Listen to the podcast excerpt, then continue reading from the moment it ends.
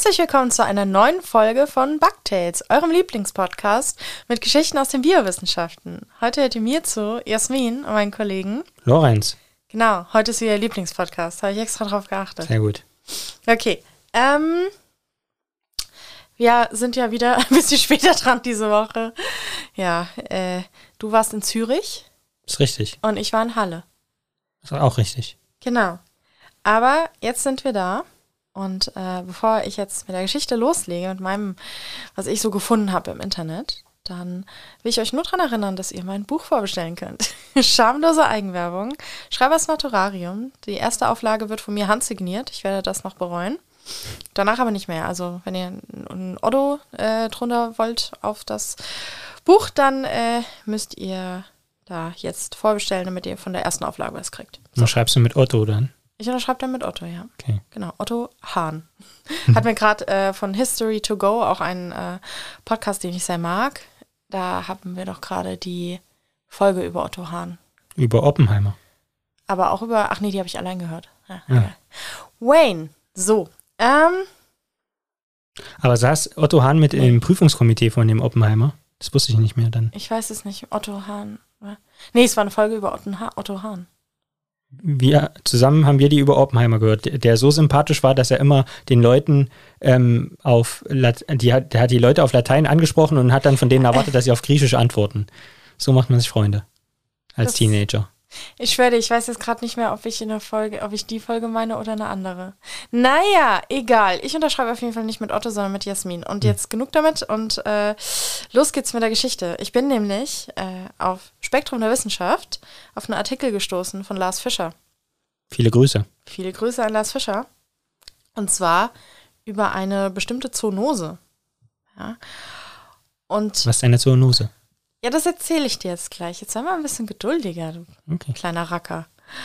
Also, in dem Artikel von Lars Fischer geht es darum, dass Umweltzerstörung und daraus resultierend Habitat- und Nahrungsmangel bei australischen Fledermäusen dazu führt, dass die an so einen Kipppunkt geraten, ja. Mhm. Und seitdem die an diesem Kipppunkt sind, bricht fast jedes Jahr eine tödliche bestimmte Krankheit aus bei Pferden und bei Menschen. Und im Artikel bezieht er sich auf eine Studie von Peggy Eby, Abby, Eby von der Uni New South Wales und es geht um das Hendra-Virus. Und das Hendra-Virus wurde benannt nach dem ersten Ausbruchsort, Hendra, das ist, oder Hendra, das ist in der Nähe von Brisbane in Australien. Mhm. Und das ist bisher eigentlich auch nur in Australien bekannt, so. Und das Hendra-Virus ist der Erreger einer sehr, sehr schwer verlaufenden Infektion bei Menschen und bei Pferden. Und das sogenannte biologische Reservoir dieser Hendra-Viren sind Flughunde. Also mhm. äh, kannst du dir vorstellen, was das bedeutet? Reservoir? Biologisches Reservoir? Ja, da gehen die so schön baden. Genau. Oder vielleicht heißt es auch, dass die Flughunde ein sogenannter Reservoirwirt sind. Das mhm. heißt, ein Reservoir von Erregern lebt in diesen Fledermäusen, diesen Flughunden, dauerhaft, ohne die jetzt sonderlich zu beeinträchtigen. Deshalb kann das sich der Erreger da auch dauerhaft halten und wird, also es gibt jetzt so verschiedene Untersuchungen, vermutlich wird er über die Plazenta übertragen, dann auf die nächste Generation, auf die Kids quasi. Und so bleibt er einfach in den Flughunden immer drin. Okay, krass. Und die Menschen erkranken an diesem Virus, also an dieser Krankheit durch Kontakt mit Sekreten von den Pferden. Also es ist vermutlich eine Übertragung von Pferd zum Mensch. Ja. Mhm. Das kann sein, wenn man einem infizierten Pferd an der Nase irgendwie mit dem Nasensekret in Kontakt kommt oder auch mit dem Urin von Pferden. Okay. Und das Gute ist, dass das Virus nicht sehr ansteckend ist. Aber das Schlechte ist, dass es eine recht hohe Letalität hat. Und zwar sterben mehr als 50 Prozent der infizierten Menschen daran. Es gibt jetzt keine ähm, primäre Behandlung, auch keine Impfung oder sowas. Und in, na, in was für einem Zeitraum sterben die daran? Das stand da nicht, das weiß ich nicht. Und Pferde sind auch, da ist es auch sehr letal. Also ich glaube, über 80 Prozent der Pferde sterben. Und bei Pferden ist es halt so Pneumonie und eine Infektion der oberen Atemwege. Es gibt eine Enzephalitis, also das Gehirn entzündet sich und deswegen gibt es dann so neurologische Probleme und Nierenversagen und so. Bei Menschen verläuft es ähnlich. Und das Virus ist krankheitstechnisch jetzt nicht super relevant, weil es eben nicht so ansteckend ist und es super mhm. wenige Erkrankungen gibt. Also bei Menschen gab es, glaube ich, bisher vier, sieben Fälle so, von denen halt vier gestorben sind. Und bei Pferden waren das mein, ah ja, ich habe sie sogar 112 Fälle und äh, 84 Pferde starben. Ich habe gerade Fälle gesagt, Fälle wie Pferde, Pferdepfälle. Mhm. Aber heißt das, die Pferde können sich von den Flughunden anstecken, aber die Menschen genau. nur von den Pferden? Ja, die Menschen können sich vielleicht auch von den Flughunden anstecken, mhm. allerdings haben die nicht so die Berührungspunkte. Und das Virus ist, wie gesagt, krankheitstechnisch jetzt nicht so super relevant, aber mhm. wie Lars Fischer in seinem Artikel auch schreibt, ein ziemlich gutes Modell, also ein guter Modellvirus mhm. für Fledermausviren. Ja, und zwar, weil es zu tödlich ist, als dass man es nicht bemerkt, wenn man es hat. So, also, mhm. oder wenn sich irgendwo ausbreitet. Ja, es würde dir auffallen, wenn auf einmal Hälfte, also 50 Prozent Letalität, das fällt auf, wenn sich mhm. das irgendwo ausbreiten sollte. Und jetzt natürlich die Frage, was kam jetzt in dieser Studie genau raus? Und da hat man halt gesehen, dass Fledermäuse, die die Träger dieses Virus waren, immer häufiger in der Nähe menschlicher Siedlungen auftraten, sodass die Erkrankungsrate Jahr für Jahr drastisch anstieg. Mhm.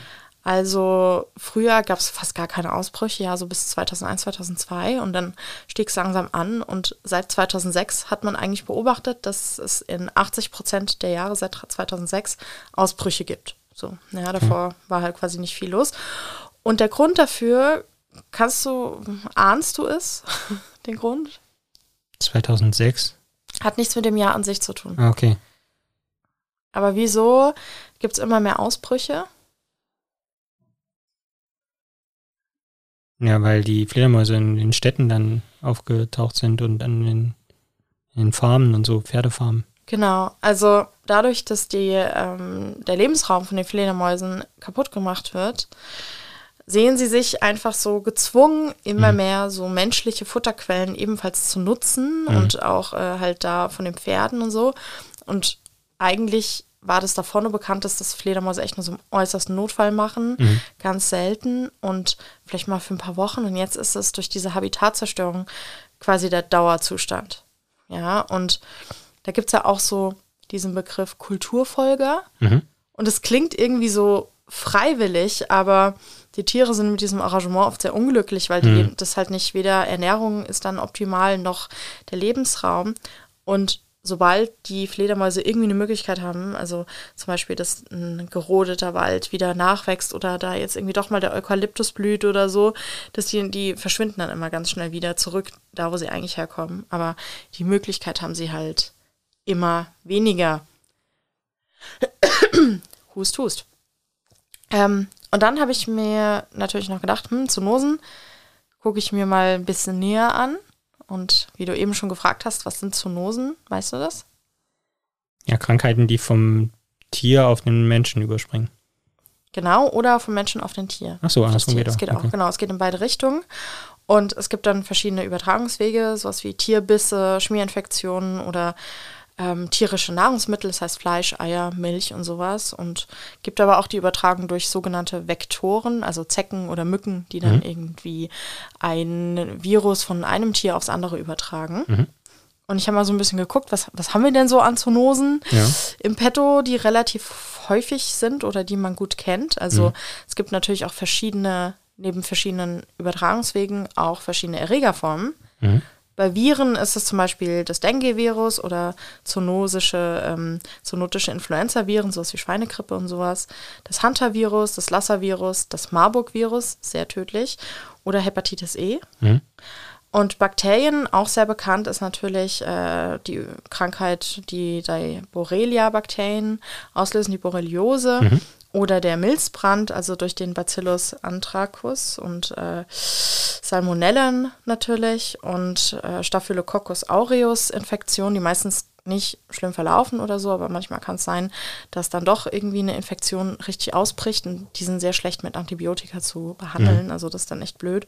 Oder was wir, glaube ich, 2011 hatten oder 12 oder so, EHEC, erinnerst du dich da noch dran? Ja. Ich glaube, es waren die Gurken, äh, also diese E. coli, ähm, durch E. coli ausgelöste EHEC.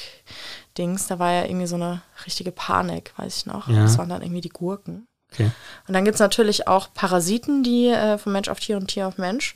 Zum Beispiel ganz bekannt ähm, Malaria durch Plasmodium. Mhm. Leishmaniose ist relevant für Leute wie ich, die sich einen Hund aus dem Mittelmeerraum holen. Da guckt man immer, die werden auf Leishmaniose getestet, sonst dürfen die nicht einreisen. Und auch ein Professor bei mir ähm, an der Uni, der forscht da ganz ausführlich dran. Und dann natürlich hatten wir auch schon Toxoplasmose durch mhm. Toxoplasma gondii. Es können sich auch Pilzinfektionen übertragen von äh, Mensch auf Tier. Und was natürlich auch noch eine Weile in aller Munde war und richtig bekannt ist, ist natürlich eine ja, Erkrankung durch Prionen. Weißt du, was Prionen sind? Ich glaube, man weiß es generell nicht so genau, was die ausmacht, aber also es sind relativ einfache, nee, ich glaube, man kann nicht mal Lebensform sagen, es sind so Proteinaggregate im Prinzip, die also bekanntermaßen für BSE genau. sorgen. Also das sind Eiweiße, die eigentlich auch so, wenn die jetzt nicht pathologisch sind, bei Menschen und Tieren vorkommen, bei mhm. uns im Gehirn und so. Aber es gibt die dann auch in pathologischen Formen. Und das, wie du sagst, löst zum Beispiel BSE aus, äh, die bovine spongiforme Enzephalopathie so, mhm. und die Kreuzfeld-Jakob-Krankheit. So, also ja. ist nicht dasselbe. Viele denken, BSE und Kreuzfeld-Jakob ist dasselbe, aber ist es nicht. Und diese Veränderungen, das ist das Fiese. Also wenn du da so Prionen, also diese Eiweißdinger hast, die mhm. verändert sind, die äh, gehen quasi zu gesunden Eiweißen hin und äh, ja. äh, können ah, die, ja, dass die sich auch umfalten. Genau. Und dann genau. hat das so wie was Virales quasi. Ja, und das hat dann vor allem sowas im Gehirn, das ist dann wie, als ob da überall so Klumpenherde entstehen mhm. mit Eiwe nicht funktionalen Eiweißen, die sich mhm. so verstopfen und so. Und deswegen hat man da diese Gehirnschädigung halt auch. So, das Gehirn dann aussieht wie ein Schwamm. Das weiß ich jetzt nicht. Nee, ich meine, deswegen, so. deswegen, ist ja der Name Spongiforme. Ach so, ja, es kann sein, ja. ja. Auf jeden Fall, äh, ja, es zerklumpt einfach dein Gehirn und ist halt Ende Gelände.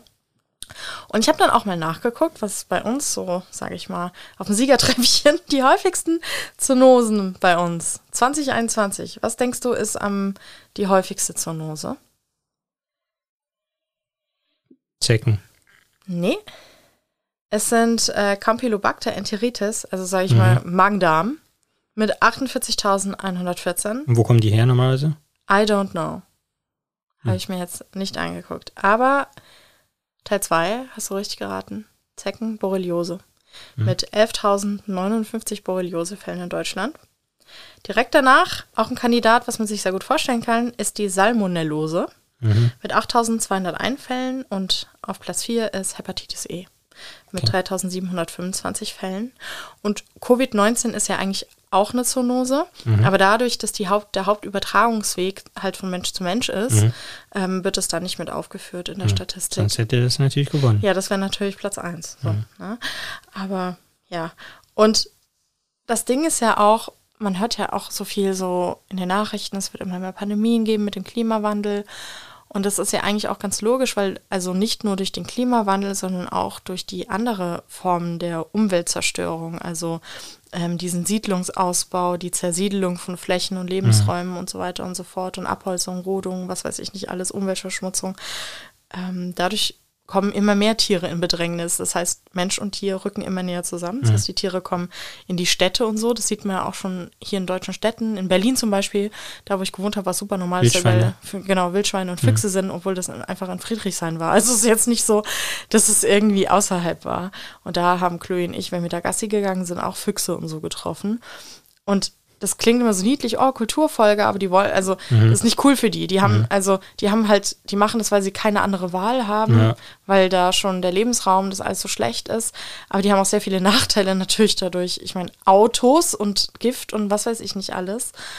Und ja, das wird auf jeden Fall in den nächsten Jahren noch viel relevanter sein, dadurch, dass wir Menschen und Tiere sich immer weniger aus dem, mein Gott, immer weniger aus dem Weg gehen können, werden wir immer wie mehr neue Erkrankungen ähm, haben, so wie jetzt dann die Affenpocken hatten und sowas. Mhm. Also das wird immer mehr werden. Das mhm. wird quasi der Standard sein, dass wir uns plötzlich ja durch Lebewesen, mit denen wir sonst nicht so viel Kontakt haben, Krankheiten holen. So, für die wir natürlich noch keine Antikörper und nichts dann haben. Also, ja. so wie sehen wir jetzt bei Covid haben wir es ja gesehen. Und das wird wahrscheinlich jetzt nicht, kann man sich äh, schon mal dran gewöhnen. Mhm. Ja, das ist das Ende meiner, meiner fantastisch äh, mutmachenden und äh, fröhlichen Geschichte. ich habe noch eine Frage. Kennst du ein Beispiel für so eine Zoonose, die beim Menschen, wo der Mensch quasi der Primärwirt ist, oder das Reservoir, das Reservoir, und Reservoir. die sich dann auf, auf Tiere überträgt und die dann halt tötet? Hm. Fällt mir jetzt spontan nicht ein, aber es gibt ja noch, also es gibt Reservoir, aber dann gibt es natürlich noch Endwirt und Fehlwirt und sowas. Mhm. Menschen sind zum Beispiel Fehlwir Fehlwirte für Toxoplasmose. Mhm. So, das hatte ich ja in der letzten oder vorletzten Folge erzählt. Ähm, ich weiß jetzt aber aus dem Stegreif keins, wo es quasi andersrum ist. So, dass der Mensch das Tier. Es wäre interessant zu sehen, wie der Mensch dann darauf reagiert, weil wenn nicht gerade seine tollen Nerze oder was befallen sind, wäre es ihm wahrscheinlich einfach scheißegal. Ja, das ist eh schon, also wer weiß. Ich meine, ähm, ich glaube, so Hep E und sowas geht, glaube ich, beide Richtungen, oder? Weiß ich nicht. Ja, aber natürlich ist das dem Menschen egal. So, äh, ich meine, wir, also nicht wir, aber wir essen Tiere und sowas, obwohl wir es gar nicht müssten und äh, stapeln die in Schlag in so Massentierhaltung und das ist für alle cool, solange da irgendwie süß Gutfried ist, gut für dich, oh ja und sowas da ist. Also who the fuck cares? Als ob das Menschen irgendwie interessiert, wenn nicht Pfiffi oder äh, die Lieblingskatze befallen sind. Selbst dann wäre es wurscht wahrscheinlich. Also, I don't know. Hm. Ach, Menschen, schrecklich. Aber ich, hier, das war jetzt meine, meine Seuchengeschichte und ich weiß ja, dass du auch eine, lustigerweise und das Zufall, äh, Lorenz hat auch eine Seuchengeschichte. Ja, wobei, wenn man da ein bisschen positiv anfangen will, ja. Ähm, ich bin, habe halt aufgemerkt, weil die Susan Devkota, also eine ähm, amerikanische Professorin, ähm, über also vielleicht Bekannte von mir, da ist zu viel zu sagen, aber ich erkenne und schätze sie schon extrem lange. Du erkennst sie. Ich erkenne sie schon sehr lange. ich kenne und schätze sie. ich erkenne und schätze sie schon sehr lange. Du sie erkennst, da schätzt sie, hm, ja, sie ist 1,70 Meter groß, würde ich sagen. Die hat auf Twitter äh, geschrieben, Ah, dieses Paper ist eines der besten Paper, die ich in Jahren gelesen habe. Okay. Stimmt, du lagst, saßt neben mir und hast ja. gesagt, oh mein Gott, das ist wirklich so ein krasses Paper. Ja. Jetzt will ich es auch wissen, jetzt erzähl. Und was man dazu sagen muss, also ähm, sie war mal, also Susan Devkota war mal auch bei diesem Lindau Nobelpreis-Treffen. Mhm. Ähm, das heißt, sie kennt relativ viele krasse Paper und Geschichten mhm. und überhaupt. Und also, und ich glaube, sie liest auch echt einfach viel. Äh, und da habe ich also aufgemerkt und dachte mir, okay, was ist das denn für eine Arbeit? Mhm. Und das Thema der Arbeit ist so ein bisschen auch, da gibt es tatsächlich eine Brücke, also zu deinem Thema, denn es geht um die Pest. Mhm. Ja. Mega, eigentlich mega, mega geiles Thema. Darf ich kurz das da kurz ein? Ja, klar. Ich weiß nicht, ich, vielleicht habe ich es im Podcast schon mal erzählt, aber ich erzähle es jetzt einfach sonst nochmal. Das habe ich auch erzählt, als wir, als ich als Kind mein Lieblingsbuch vorstellen, wir mussten unsere Lieblingsbücher vorstellen. Und alle hatten sowas wie Insel der blauen Delfine, ähm, Mickey Maus, Taschenbuch oder irgendwas, so Kindergeschichten. Das okay. war in der fünften Klasse, ja. ja. Ich habe einfach ein Buch über die Pest mitgebracht und hab, wir sollten so ein Referat machen. Ich habe 15 Minuten einfach erzählt, wie viele Menschen in Deutschland und überall gestorben sind und okay. wie so Pesten. Ich habe dann sogar an der Tafel gezeichnet, wie so Pestbullen aussehen und so. Also es war total weird, weil äh, also alle haben so, ja, die treffen sich, lernen sich kennen und dann holt er sich einen Hund und so, sie erzählen so die Geschichte. Ich so, ja, und das sind Pestbullen die bluten und dann geht es in den Blutkreislauf und die Leute, äh, die waren so schwarz und so, ganz schlimm. Das war richtig verfault, sahen die aus. Und mein Lehrer stand da hinten so, äh, aber die anderen in der Klasse so, oh, cool und so. Aber mega awkward. Also ich war schon als Kind sowas von seltsam. Ich, ich habe äh, heimlich den Schirembel mir angelesen, angeguckt und so abgefahren. Also Pest war echt ein Thema. Es war auch, glaube ich, sehr lange als meiner Lieblingsthemen. Auch einmal, es gibt so ein Freundebuch, wo ich als Hobby mhm. äh, und Interessen habe ich Pest reingeschrieben. Mhm. So, mein Hobby, Pest. Und äh, danach war ich total besessen von Schiffsunglücken. Also ich weiß auch nicht. Die Frage ist, wenn du dann gesagt hast, dass du jemanden hasst wie die Pest, war das dann eigentlich ein Kompliment? Ja, weiß ich. Ja, nee, hassen wie die Pest gibt's nicht. Lieben wie die Pest dann. Mhm. Oh, ich liebe dich wie die Pest. Lorenz, ich liebe dich wie die Pest. Fein. dann, dann erzähl mal, ich bin ganz ohr. Ja, und also dieses Paper, um das es geht, also die Veröffentlichung, ähm, das wurde veröffentlicht oder ist erschienen am 19. Oktober 2022. Das ist ja ganz frisch noch. Genau. War so richtig warm noch, wenn ja, du es gelesen hast. Im Journal Nature. Ja. Also, und ähm, zwar eine Arbeit von einem Team um Jennifer Klunk oder Klank ähm, aus Kanada. Mhm. Also äh, Jennifer Klank ist die Erstautorin. Und es geht so ein bisschen um die Fragestellung eigentlich, wie ähm, Pandemien und Evolution zusammenhängt. Mhm. Und weil also die Idee dahinter ist ja, dass nur die, die so eine Pandemie überleben, mhm. ihr Erbgut weitergeben können. Ja. Und deshalb irgendwie ist diese Pandemie oder eine sehr tödliche Krankheit, wie eben die Pest, ist ja ein krasses äh, Selektionskriterium. Ich frage mich, ob das jetzt bei Covid zum Beispiel auch so ist. Die, die sich impfen mhm. lassen, äh, weiß ich nicht, versus die, die sich nicht impfen lassen. Ja. Und jetzt im Sinne von, die, die sich impfen lassen, treffen vernünftigere Entscheidungen, was sich vielleicht auch auf die Nachkommen auswirkt, als vielleicht die, die sich äh, impfen lassen könnten, es aber nicht tun. Ja. Ob das auch so ein. Aber wie hoch war denn jetzt die tatsächliche Mortalität durch Covid-19? Boah, ich habe das gar nicht mehr nachgeguckt. Ich, so. ich habe das ja überall gemutet ja. seit, seit einem Jahr oder so, weil ich es einfach nicht mehr hören kann. Aber ja. ich weiß nicht, wie hoch war sie denn? Aber im niedrigen Prozentbereich auf jeden Fall. Wir googeln hier live. Da, da, da, da, wir googeln hier live. Ja, während du das nachguckst, kann ich ja schon mal den Referenzwert geben, nämlich ja. bei dem zweiten Pestausbruch zwischen 1346 und 1350, als die Pest auch wirklich ihren Namen Schwarzer Tod bekam, mhm. hat das in Afrika und Europa, also Nordafrika und Europa, zwischen 30 und 50 Prozent der Bevölkerung dahin gerafft. Das, aber ich muss sagen, 30 Prozent, das ist ja, also so, fast zu wenig. Also nein, aber ich meine, ähm, ich finde es einfach krass, dass äh, teilweise 70 Prozent der Leute geschafft haben zu überleben. So, also ja. sich zu schützen irgendwie, das ist schon. Okay, aber ich muss hier sagen, also ähm, hier gibt es nur so Sterbefallzahlen und so. Ich finde hier gerade nirgends so eine Prozentzahl von wie tödlich es ist. Naja, nee, wir fragen jetzt die Community. Äh, äh, wisst ihr, wie viel Prozent äh, jetzt die fin sozusagen finale Sterblichkeitsrate im Prozent es ist, haut uns gerne dann Social Media und so in die Kommentare rein. Ja. So, okay, erzähl weiter. Also, es sind sehr viele, wahnsinnig viele Menschen gestorben, ja. Ja, also vor allem in Europa bis zu 50 Prozent, also jede zweite Person ja. tot. Das ist einfach krass. Der Pest. Das ist einfach krass. So eine Stadt und dann kannst du einfach durchzählen. Ja. Heftig. Ähm, das Pestbakterium hat den Namen Yersinia pestis. Und ich frage mich dann, also man kürzt es ja dann immer ab, das ist quasi der Gattungsname, mhm. in dem Fall Yersinia. Y. Y, genau. Ja. Aber sagt man dann Y pestis oder sagt man Y pestis? Also man sagt ja auch E. coli. Mhm. Ich überlege gerade, wie man es bei anderen Erregern sagt, sagt man auch nicht immer den L oder so. H. pylori, Helicobacter pylori. Ja, aber Toxoplasmose zum Beispiel. T. gondii.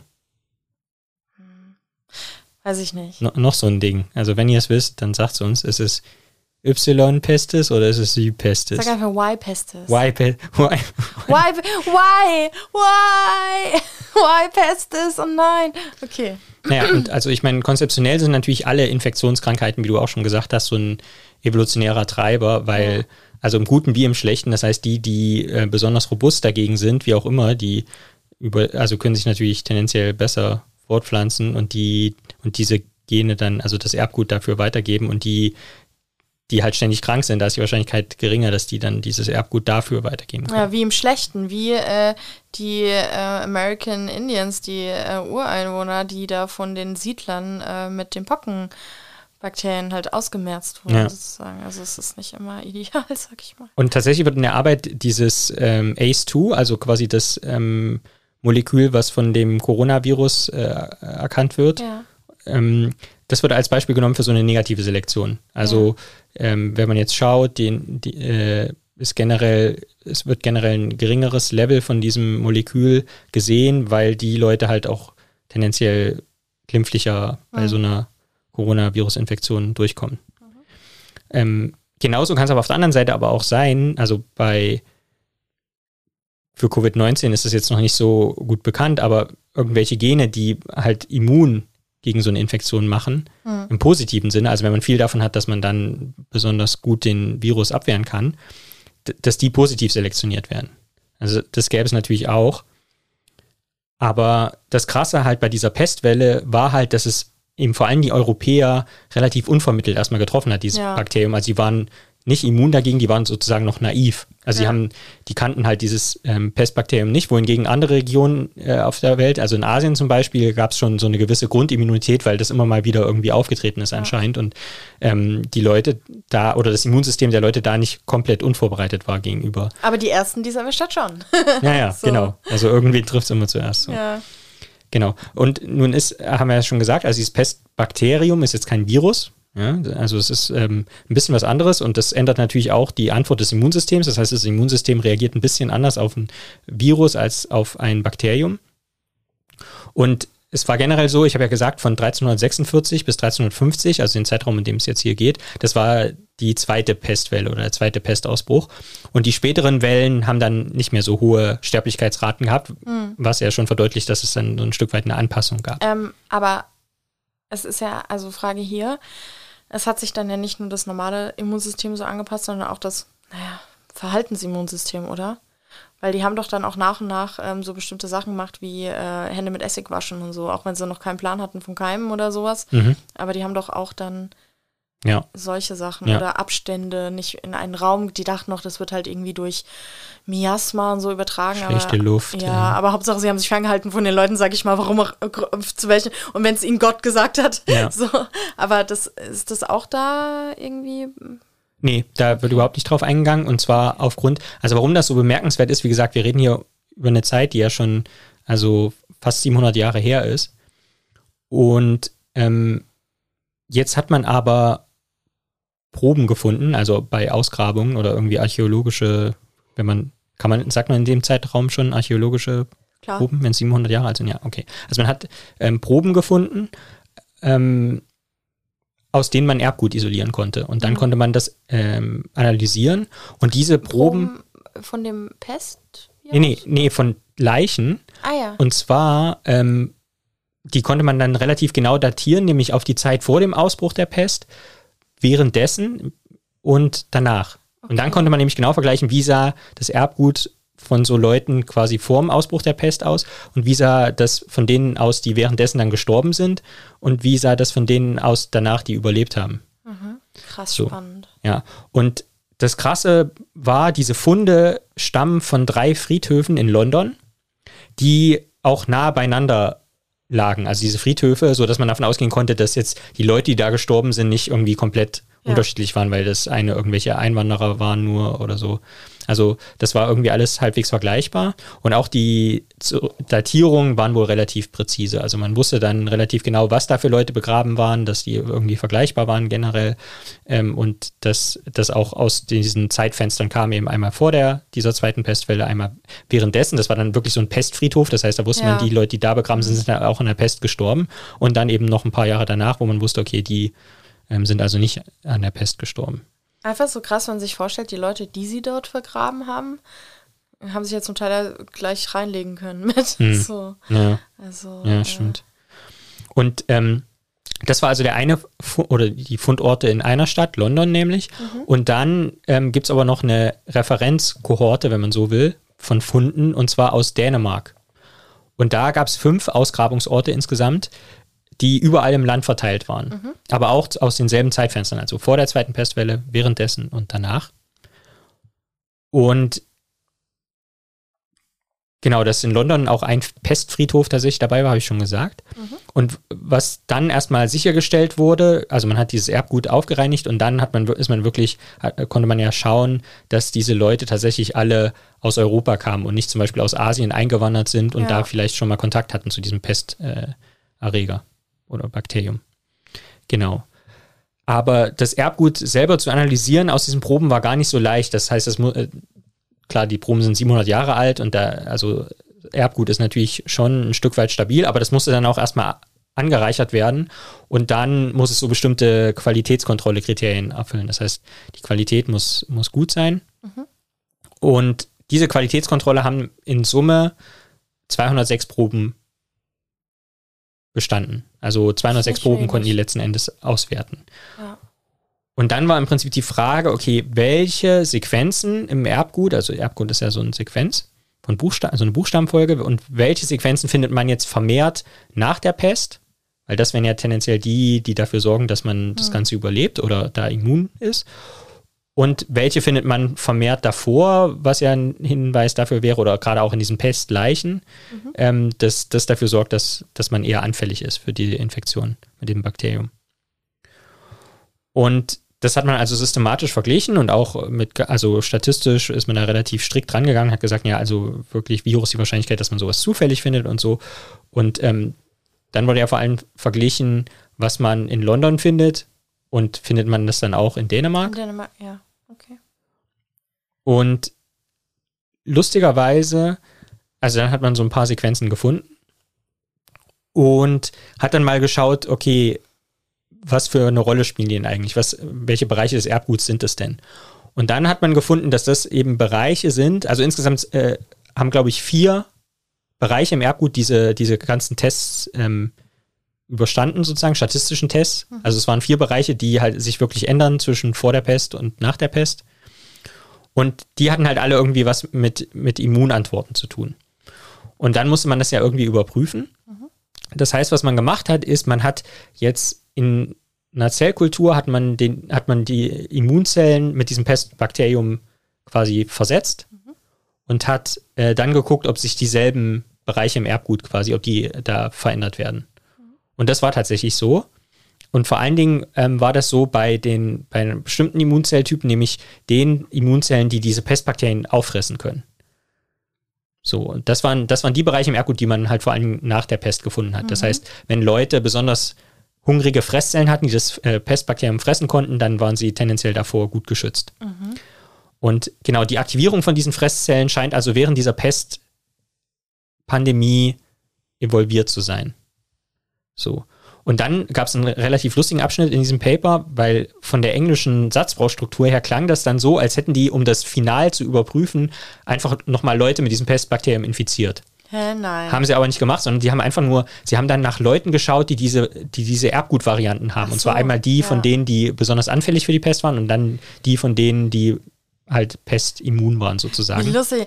Also wie sie den Versuch durchgekriegt ja. haben, das wüsste ja. ich. Ja, und dann haben sie von denen nur Blut abgenommen, haben quasi ja. die Blutzellen, da gibt es ja auch Immunzellen im Blut, äh, haben sie die nochmal mit dem Pestbakterium infiziert und haben im Prinzip wieder dieselben Trends äh, bestätigt äh, gesehen in okay. gewissen Varianten. Genau, und ein, ein Erbgutabschnitt, den sie dann eben herauskristallisiert haben, der hat den lustigen Namen ERAP2. Oder auch bekannt als ERAP2. ERAP2. Ja. Cool. Und es wird jetzt also postuliert, dass äh, ERAP2 eine Y. pestis induzierte natürliche Evolution durchlief. Mhm. Also quasi durch das Pestbakterium hat sich dieser Bereich des Erbgutes so verändert, dass die Leute danach eben immun waren ähm, und davor eher anfällig. So. Und das Krasse ist eigentlich, dass man dann mal geschaut hat, okay, ähm, wie sieht es denn jetzt aus mit dieser Erbgutvariante? Ja. Also von diesem ERAP2, aber auch von den anderen drei Kandidaten, die sie hatten. Und dann ist ihnen aufgefallen, dass die besonders häufig vorkommen, beziehungsweise ein Risikofaktor sind für Autoimmunerkrankungen. Okay. Das heißt, durch ja. diese Erbgutvariante ist das Immunsystem zwar aktiver und kann zum Beispiel eben diese Pestbakterien besser auffressen. Ja, aktiver ist dann natürlich. Aber genau, es führt halt dann ja. zum Beispiel auch zu entzündlichen Darmerkrankungen oder Rheuma oder so. Es ist wie so ein Trade-off. Genau. Sie sagen, oh, mein Rücken und dann kann jemand kommen, ja, oder willst du die Pest? Ja, so, ja okay. Ich meine, es gibt ja immer noch pro Jahr 1000 bis 3000 Pestfälle. So weltweit. Also. Äh. Und das, das war dann halt so der Moment, wo man, wo man wirklich zum ersten Mal quasi wirklich nachweisen konnte, okay, diese Sachen, die ja, also diese Erbgutveränderungen, die anscheinend immun gemacht haben vor diesem, mhm. vor dieser krassen Infektion, die sind jetzt wirklich damit assoziiert, dass es eben zu entzündlichen Darmerkrankungen kommt oder Rheuma oder so. Mhm. Und genau wie du es meinst, also das ist quasi dieses Abwägen, so willst du äh, vor Infektionen geschützt sein oder willst du eher Probleme mit deinem Immunsystem ja. haben, was überaktiviert ist und dann quasi die eigenen Körperzellen angreift. Ja, es hat dieses äh, biologische Konzept des Trade-offs. Mhm. Du kriegst einen Vorteil, aber dafür musst du auch irgendwas aufgeben. So. Ja. Ja, das ist natürlich dann. Gut, aber wenn ich mich entscheiden müsste, hätte ich lieber Durchfall als die Pest. Ja. so, so, ganz ehrlich. Ganz ehrlich. Ja. ja. Also insofern richtig, richtig krasses ähm, Paper. Und das war auch lustig, weil die erste Abbildung, ähm, also bei so Artikeln in Nature ist ja wirklich so, die haben dann meistens nur ein, zwei Abbildungen oder mhm. so. In dem Fall sind es jetzt, glaube ich, vier. Der Rest ist dann so im Anhang. Und da war es aber tatsächlich so, dass die erste Abbildung ist einfach so ein Schema, wo die quasi aufgemalt haben, wo die so eine Verlaufskurve hatten, wie viele Leute, also die Population, die mhm. Einwohnerzahl von London. Oh krass, Und ja. wie sie dann quasi nach unten ging während dieser Pestwelle und wie sie sich dann wieder erholt hat. Und dann haben sie, weil sie ja auf diesem Pestfriedhof auch Proben genommen haben, haben sie da, also quasi im Tal, mhm. als die Bevölkerung am niedrigsten war, also die meisten Pesttoten gerade da waren, haben sie so einen kleinen Totenkopf gemalt. Das sah, das sah ganz niedlich aus. Ja, oh, süß. Ja. Oh, süß, die Pest. Ja. Hm. ja, aber ja, also das ist schon richtig krass, wenn man so dann auch so historische Quellen liest und sowas aus bei so Orten, die so stark betroffen waren, dass einfach so komplett Landstriche komplett ausgestorben sind. Mhm. Also es war ja nicht so, äh, so Statistik, wie du gesagt hast, ja, jeder zweite oder so, das war dann einfach mal so jeder in einem gewissen Ort. Naja, so. Gerade in Städten oder so, ja, oder in genau. Arbeitersiedlungen. Ja. Komplett einfach, komplette Stadt einfach weg ja. und Dorf drumherum, da gibt es noch irgendwie so einen Einsiedler in der Hütte draußen, so, Alter, wo sind denn alle? so. Also die Vor wie krass das einfach ist, wie ähm, ja, die ganzen Felder, die nicht mehr bearbeitet wurden, nix und das ist schon heftig. Also da musste man ja ganz schön, also ganz schön gegen anbumsen dann wieder, ganz ehrlich. So. Mhm. Also, das war ja, Mensch, ja. Naja, alle, ich meine, Pandemien, das ist halt eigentlich ganz normal. Alle paar Jahr, Jahrhunderte gibt es wieder irgendwas Schlimmes. Ja, und es wird jetzt immer häufiger. Yay, ist doch schön, wenn mhm. man sich auf das freuen kann. Ja. In Zukunft gibt es dann, man muss positiv sehen, in Zukunft gibt es dann noch mehr Möglichkeiten, quasi Nature Paper zu kriegen. Kommt immer auf die Pandemie drauf an, ob es mhm. dann Nature noch gibt.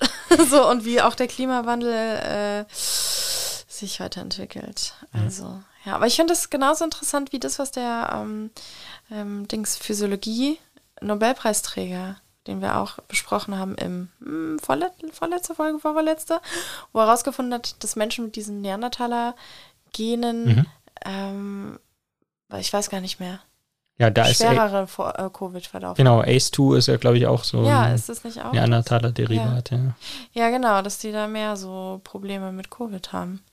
Also, ich dachte mir gerade so, wie geil wäre es, wenn man so, äh, so Virenarchäologin ist. So und sich einfach auf äh, ja, die Ausgrabung alter Viren. Ich denke eh immer so krass, ich meine, man muss das gar nicht so Fantasy-mäßig, so die ganze Permafrostboden, was da alles auftaut. Ich glaube, da können wir jetzt noch ein bisschen auf ein bisschen was gefasst machen. Mhm. Also das ist ja so, dass die da Viren und alles finden, die seit 10.000, 20, 30.000 Jahren einfach da eingeschlossen sind keine Ahnung, was da noch auf die Menschheit losgelassen wird, wirklich, mhm. weil da kannst du ja nichts gegen machen. Also ich meine, die tauen halt auf und das kannst du nicht absperren oder sagen, keiner geht dahin. Das sind ja riesige Gebiete. Das ist dann ja halt einfach so. so. Ja, aber du musst halt gucken, in diesen Permafrostböden gibt es halt einen Haufen Gas und das brauchen wir doch auch gerade. Ja, stimmt. Oh, wir brauchen unbedingt Gas. Das ist doch Win-Win quasi. Du, äh, du hast mehr Gas so zum Heizen mal, und du hast, genau, ja. hast weniger Leute, die du ja, erwärmen nee, musst. Man muss dann, naja, es ist Methan. Aber dann, guck mal, wenn es immer wärmer wird, muss man nicht mehr so viel heizen und spart ja. man Geld. Ja. so, also dann kann man, dann muss man auch nicht so oft so warm duschen. So. Kann man nicht mit Methangas heizen. so. Ja. Kuhfurzheizung. Kuhfurzheizung, ja. Äh, ich habe irgendwo gelesen, dass Känguru-Pupse irgendwie nicht so viel Methan drin haben. Muss ich mal okay. googeln, ob das stimmt. Das hat mein Kind gesagt. Dann muss man nur das Problem lösen, dass Kängurus äh, keine Milch geben. Ja, weiß nicht. Willst du so einen Beutel voll Milch, Alter? Also Kängurus geben ja schon Milch, aber halt so ihren, ihren Kindern, wie es halt sein sollte. so, und nicht irgendwelchen anderen. Wie sagte äh, bei dem Film Meine Braut, ihr Vater von ich und ich, man kann alles melken, was Zitzen hat. okay. So. Jetzt bleibt eigentlich nur noch eins. Jetzt kommt die Frage. Also stell dir vor, das Leben wäre ein Strategiespiel und du musst jetzt eine, das, den Ausbruch einer neuen Zoonose verhindern. Ja. Du kannst aber nur eine einzige Maßnahme ergreifen. Welche wäre das? CDU abwählen. März verhindern. Äh März entführen und auf irgendeiner Insel aussetzen, so dass er nicht Bundeskanzler werden kann. dass er kein Reservoir wird. Ja, ich finde, der ist schon Reservoir wird für richtig schlechte Ideen. So. Also, er ist wirklich wie irgendwas, das man aus dem Permafrostboden aufgewacht hat. Man hat, weißt du, wie bei Herr der Ringe? Die Zwerge haben zu tief geschürft. Und auf einmal, also Friedrich Merz, der sieht ja auch aus wie jemand aus 1999. So. Und dass die da Friedrich Merz plötzlich wieder aufgeweckt haben. Der war ja plötzlich wieder da, wie so ein, also plötzlich, wie aus dem Permafrostboden, wenn du guckst, ne, da ist was Schleimiges, krabbelt da so und dann, dann war es halt Friedrich Merz. Ja, er ist doch zwischendurch mal weg gewesen, um reich zu werden. Ja, oder? eben. Ja. ja, und dann haben die Zwerge zu tief geschürft und zack. Also sowas oder halt generell, hm, hm, hm, äh, oh, das Schlimme, nur eine Maßnahme, ich weiß ja. nicht. Ich glaube, wenn ich eine Sache machen dürfte, egal was wäre, würde ich mir Rakete bauen, Erde verlassen, sagen viel Glück, Leute. das, das, wird nichts mehr. Aber dann kannst du die Zoonose ja nicht verhindern. Da du sorgst nur dafür, dass du nicht betroffen bist. Ja, ich finde, es reicht. Nein. okay, ähm. Ja, das Einzige, was man machen kann, ist wirklich Klimawandel stoppen. Aber welche eine Maßnahme? Ja, du bist die Präsidentin oder Spielerin.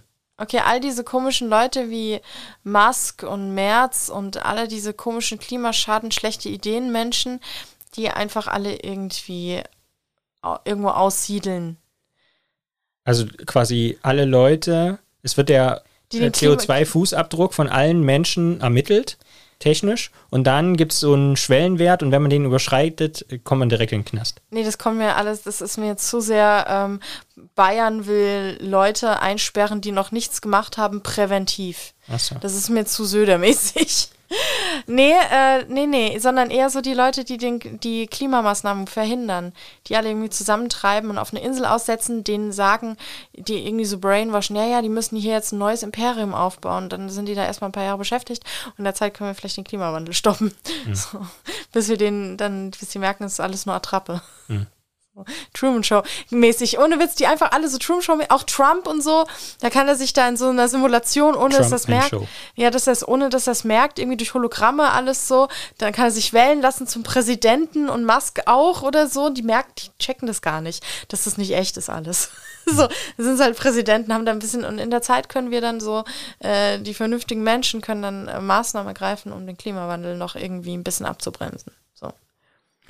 Eine andere Option wäre ja. Ansonsten einfach alle äh, Fleischessen verbieten generell. Dann. Genau, das wäre meine, das wär jetzt. meine Option gewesen. Also ähm, Veganismus quasi verpflichtend machen. Ja, das ist immer so schwierig mit dem verpflichtend, weil das machst du mit all den Leuten, die dann irgendwie heimlich deinen Hund essen. Ja, es ist, ein, Strate ist ein Strategiespiel und die, die das machen, kommen in den Knast. Ja, nee, das ist denen dann alles, das wird dann zu verführerisch für die. Und was mit diesen Wildtiermärkten zum Beispiel? Ja, das finde ich, also da muss man gar die müssen sowieso gesperrt werden. Aber die Leute werden es dann wieder heimlich machen. Also. Das, diese, das kriegst du nicht in die Leute rein. Das ist blöde. Es sind halt Menschen. Menschen sind einfach dumm. Also auch wir alle. Hm. So, Menschen sind einfach blöd. Und äh, ja, weiß ich nicht. Also wenn ich zaubern könnte, würde ich einfach alle Menschen in Pflanzen verwandeln, dann hätten wir das Thema einfach erledigt. So, dann, also niemanden töten oder sowas, das finde ich furchtbar, ja. Nein, einfach Menschen in Pflanzen verwandeln. Ich werde gern dann zum Beispiel eine Birke und dann ähm, machen wir einfach schön Sauerstoff. Hm. Gut, wir machen dann wahrscheinlich zu viel Sauerstoff und so, aber das ist auch nicht mehr unser Problem. Statt Neid und Aggression und Missgunst einfach alles substituieren durch Photosynthese. Ja, einfach so, ja. so friedlich einfach. Man kann sich auch aussuchen, was für eine Pflanze man werden will, ob man mehr so ein Typ ist für einen Busch oder mhm. vielleicht irgendwie gern ein Moos wäre oder so oder ein Birke. Muss man nicht mehr blau machen, sondern macht man einfach grün. Ja, oder halt Grashalm. So. Oder rot. Welche Pflanze meinst du, wäre Friedrich Merz? Die Leute denken, oh, warum redet die ganze Zeit von Friedrich Merz? Aber ich würde es gerne wissen. Ich rede gar nicht so viel von ihm. Ich. Ich rede. Ich. Ja. Wen, wen, was für eine Pflanze wäre Friedrich Merz? Ein Kaktus, den, oder? Ich kann mir den gar nicht als irgendwas lebendig Positives vorstellen. Ja, Kaktus halt. Ich mag Kakteen. Ich finde das äh, despektierlich denen gegenüber. Ja, oder welche Pflanze ist nicht despektierlich gegenüber? Einzellige Blaualge vielleicht. Ich weiß auch nicht. Und, und ähm, Elon Musk? Was war eigentlich Hitlers Lieblingsblume? gibt, es, gibt es dumme Pflanzen? Hm. Weil dann wäre Elon Musk, wäre das dann. So. Naja, egal. Ich weiß auch nicht. Welche Pflanze wärst du? Ackerschachtelhalm. Ja? Ich dachte eher so, so ein Wegerich, so genügsam und auch wenn man drauf tritt, ja, ist nicht so schlimm. Da, du bist so jemand, weißt du, wenn du Wegerich bist und da auf dem Weg wächst und dann tritt jemand auf dich drauf, dann entschuldigst du dich dafür. so, Entschuldigung. ja, wäre ich dann breit oder spitzwegerig zum Beispiel? Ja, spitzwegerig schon, allein wegen der Körperform. Ich wäre breitwegerig. Mhm. Oh. Kann ich mir gut vorstellen, dass du so ein spitzwegerig bist. Dann bist du auch gut gegen Husten. Okay. Was wärst du dann? Ich, ähm, ja, irgend so ein Moos oder sowas, so Puscheliges, irgendwas. Ich meine, du wärst gern fahren, aber. Ja, ich wäre gern fahren. Aber ich weiß nicht. Ja, doch, wobei mit den Fahren, ausladende Farnblätter, sowieso Haare. Ich finde Salbei als Name eigentlich ganz cool. Finde ich auch. Sollten keine Kinder kriegen. ja, so Kinder, ja, wir dachten, Salbei ist ein ganz toller Name. Und das Kind dann immer so, oh, ich hasse meine Eltern, Alter. Salbei aber ist ein guter Katzenname. Ich kenne jemanden, der hat eine Katze, die heißt Salbei. Okay. So. Na gut, ja, oder ich wäre, hm. Gibt es Pflanzen, die nerven? Unkraut. Sagen jetzt manche. Brennnesseln können die. Ja, aber die sind mega cool. So, ja, okay, ich wäre nur gerne Brennnessel, habe ich einfach meine Ruhe auch. Außer die ganzen Raupen dann halt immer. Aber ich mag ja Insekten, also von daher. Ja, ich wäre eine Brennnessel. Win-win. Okay, cool, alles klar. Ihr könnt uns gerne äh, auf äh, Instagram, Twitter, Mastodon und was weiß ich nicht alles mal schreiben, was ihr gerne wärt für Pflanzen. Das will ich nämlich wissen, was die Leute gerne wären. Oder was sie meinen, was sie wären. So, genau. Oder, oder auch per E-Mail. Nee, nicht per E-Mail, es geht auch als Kommentar unten in die Folge rein. Okay. Nicht an uns, ist ja langweilig, die anderen sollen es ja auch sehen und sollen mal ein bisschen gucken, wer, wer gern was wäre.